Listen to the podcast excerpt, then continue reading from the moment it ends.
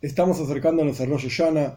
Rosh Hashanah es el comienzo del año judío y es un día extremadamente especial. Es el día que, por así decir, pone el espíritu para todo el resto del año y tenemos que buscar alguna enseñanza concreta entre las muchísimas que tiene este día que podemos llevar a nuestro corazón para, de vuelta, poner el espíritu, por así decir, el enfoque correcto a lo largo de todo el año. Ahora bien, todos los años, antes de Rosh Hashanah, leemos una Parsha en la Torah, Parshas Nitzavim, que habla de diferentes asuntos, pero al comienzo mismo de Parshas Nitzavim, la Torah dice, Atem Nitzavim Ayom Kulhem, ustedes están parados firmes hoy, todos juntos, y después la Torah enumera una serie de niveles de personas dentro del pueblo judío mismo, y después dice, Le Obre Bris, para hacerte pasar por un pacto que Dios hace contigo hoy. Ahora bien, el día, la palabra Hayoim, el día de hoy, hace referencia directamente a Rosh Hashanah, como esto está traído en los diferentes comentaristas al respecto del libro de Ioiv. Pero sea como fuere, Hayom hace referencia a Rosh Hashanah. El día de hoy es Rosh Hashanah, es el día de gran juicio. Porque en Rosh Hashanah hay un juicio para todas las criaturas del mundo, etc. Y vemos que en este juicio ocurren dos cosas. Uno es, estamos kulhem, estamos todos juntos, todos los niveles diferentes del pueblo judío juntos ¿Para qué? Para hacernos pasar por un pacto. Es decir, en el día de Rosh Hashanah se revela esta idea de un pacto que Dios hace con el pueblo judío y con el mundo entero. Y la forma de llegar a ese pacto es la unión del pueblo judío. Por eso menciona diferentes niveles de uno por uno. Los ancianos, los jueces, los niños, las mujeres, los hombres, etcétera, etcétera. Ahora bien, ¿qué es esta idea de un pacto? ¿A qué se refiere con un pacto entre Dios y el pueblo judío? ¿Qué es un pacto? Cuando dos personas se aman y se aprecian, se quieren, hacen un pacto entre ellos, de manera tal de asegurarse que incluso si hubiese razones para interrumpir el amor entre ellos, el pacto va a hacer que los una trascendiendo lo racional y lo intelectual. Este es el concepto general de un pacto. Y decimos que en el día de Rosh Hashanah se revela el pacto entre Dios y el pueblo judío. ¿Por qué Dios necesita un pacto con nosotros? O, al revés, ¿por qué nosotros necesitamos un pacto con Él? La idea es que en Rosh Hashanah Dios creó al primer hombre. En el momento en que Dios creó al primer hombre, una de las primeras cosas que hizo él fue declarar a Dios como rey por sobre el universo entero, por sobre todas las criaturas. El concepto de Rosh Hashanah es Tamlihuni Aleichem. Dice Dios, háganme rey por sobre ustedes. Recordando, por así decir, aquel primer día, es decir, el día de la creación del hombre, en donde el hombre lo declaró a Dios rey.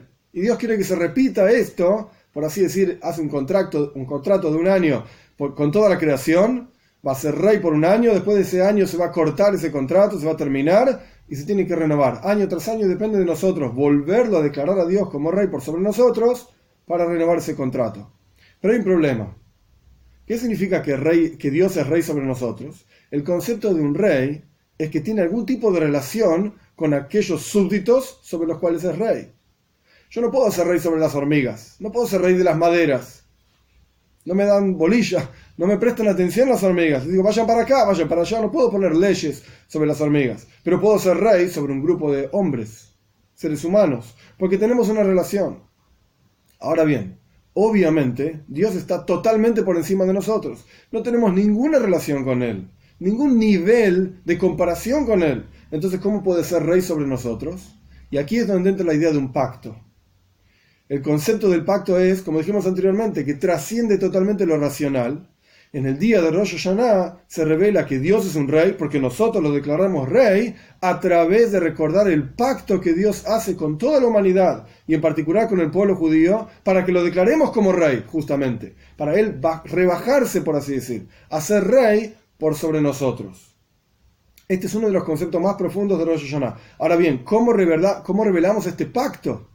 Como dijimos anteriormente, a través de la unión de los diferentes niveles de las personas del pueblo judío, y la unión de la humanidad entera, revelamos este pacto que Dios hizo con nosotros para volver a ser rey por nosotros al menos un año más. Ahora bien, ¿cómo logramos esta unión entre los diferentes niveles, personas tan diferentes, de diferentes niveles intelectuales, emocionales, cómo pueden unirse para hacer una sola cosa? Esto es a través de que cada uno de nosotros revela desde su interior lo más profundo, valga la redundancia, su verdadero interior, en el cual todos los seres humanos tenemos algo en común, que somos seres humanos, y en particular todos los Yehudim estamos, somos por así decir, un solo cuerpo, participamos, somos parte de una sola cosa, y hay un nivel en el cual somos todos iguales, porque a pesar de que la cabeza es cabeza y dirige a todo el cuerpo, y es muy superior a los pies, que no dirigen nada, pero sin embargo, la cabeza sin los pies no puede ir a ningún lado. Quiere decir que hay un cierto nivel en el cual los pies son superiores a la cabeza. Y así ocurre con cada uno de los miembros del cuerpo. Cada uno tiene una virtud específica por sobre el otro, pero cada uno de ellos necesita al otro y entre todos hacen una sola cosa. Quiere decir que hay un nivel en el cual todos son iguales, por así decir, y esto es lo que lleva, lo que revela este bris, porque este pacto, porque en ese nivel en el cual todos somos iguales, no hay algo racional por lo cual uno puede decir esto es superior al otro, esto es superior al otro, todos ocupan el mismo espacio, por así decir, todos están exactamente en el mismo nivel. ¿Y cómo hacemos para llegar a este primius, a esta cuestión tan profunda en el interior de cada uno? A través del shofar. El shofar es un cuerno que cuando se toca, lo que hace es despertar lo más profundo del alma, porque el shofar no tiene notas, el shofar no tiene una voz hermosa, etcétera, sino que es una voz simple. Y esta voz simple está pensada, por así decir, para despertar lo más profundo. Entonces, en resumen, en Rosh Hashanah declaramos a Dios como rey. Y esta idea de declarar a Dios como rey surge a través de Ahdus, de la unión entre el pueblo judío en particular. Y esta unión se logra a través de la revelación de lo más profundo de cada uno, y esto se logra a través del Shoifa.